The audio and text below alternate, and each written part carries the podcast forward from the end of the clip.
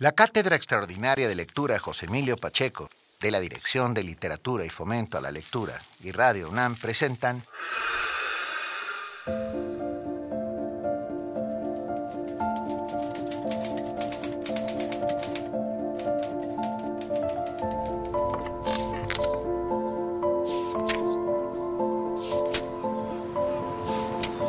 José Emilio Siempre, con guiones y voz de Laura Emilia Pacheco.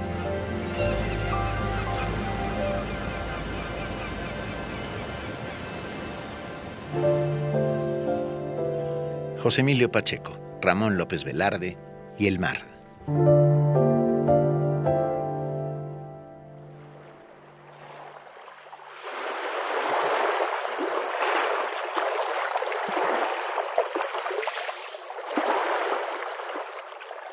Ramón López Velarde murió sin conocer el mar.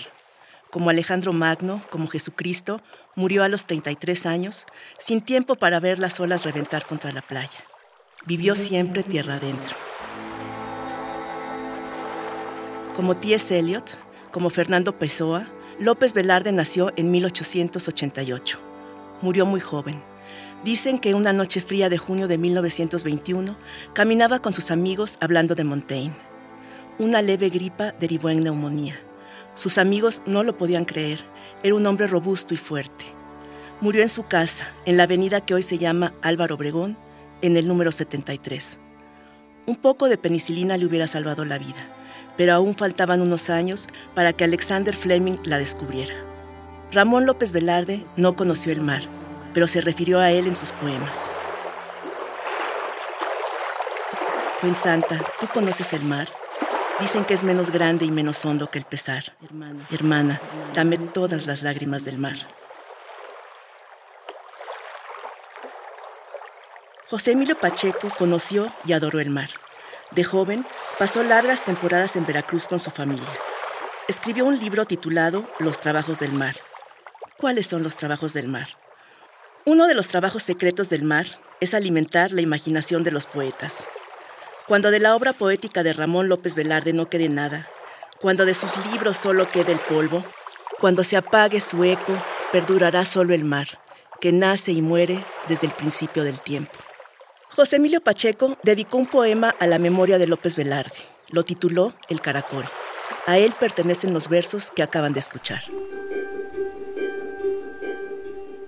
Como López Velarde, José Emilio Pacheco fue periodista, cronista y profesor. Como Ramón López Velarde, José Emilio Pacheco fue fundamentalmente un poeta.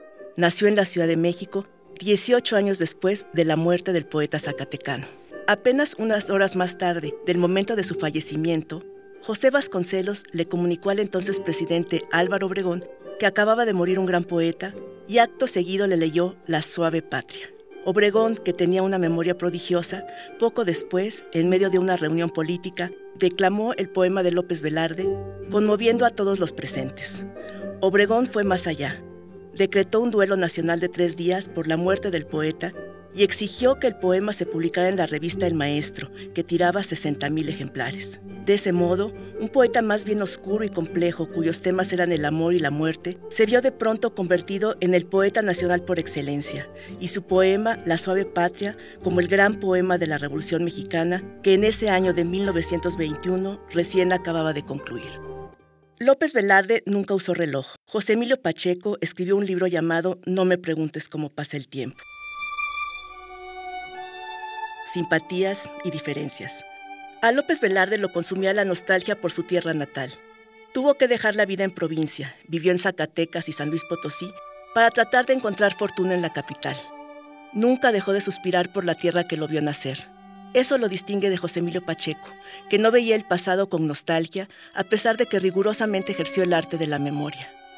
Hace poco se publicó póstumamente el libro Ramón López Velarde, La lumbre inmóvil, en el que se reúnen varios de los textos que José Emilio Pacheco escribió sobre López Velarde.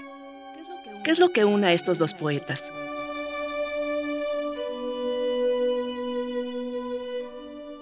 La zozobra existencial, la sensación constante de no estar pisando suelo firme, la certeza de que no hay para los hombres redención en la tierra.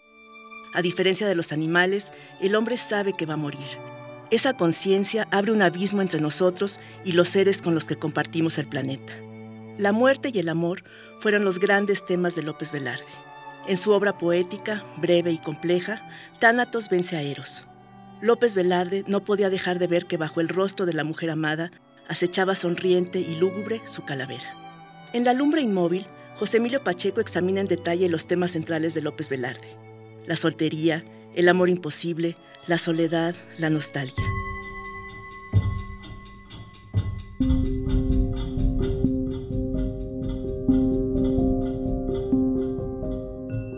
López Velarde fue fundamentalmente un poeta pueblerino. Sufrió como pocos el abandono de su provincia natal. Para él la ciudad era diabólica, tierra de pecado, que pese a sus reservas morales una y otra vez lo obligaba a caer. A diferencia de José Emilio Pacheco, López Velarde quiso brillar en la política con funestos resultados.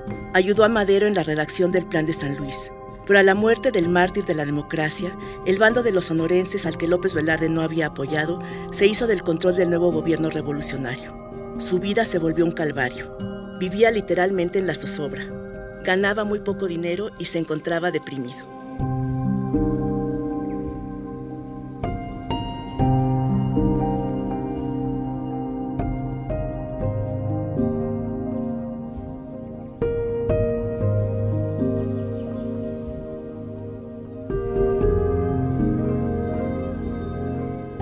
En ese estado, una noche, conversando con sus amigos, lo sorprendió en la madrugada una helada. Pocos días después, sin haber conocido el mar, murió Ramón López Velarde. Pocos como José Emilio Pacheco han estudiado su obra, ofreciéndonos claves valiosas para su comprensión.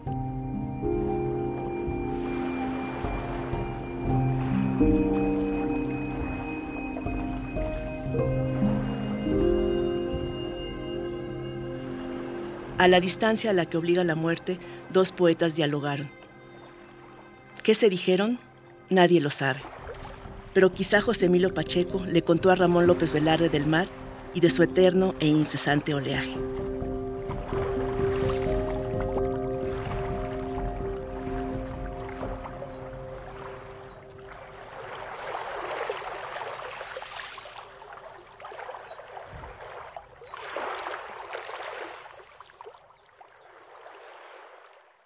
José Emilio siempre.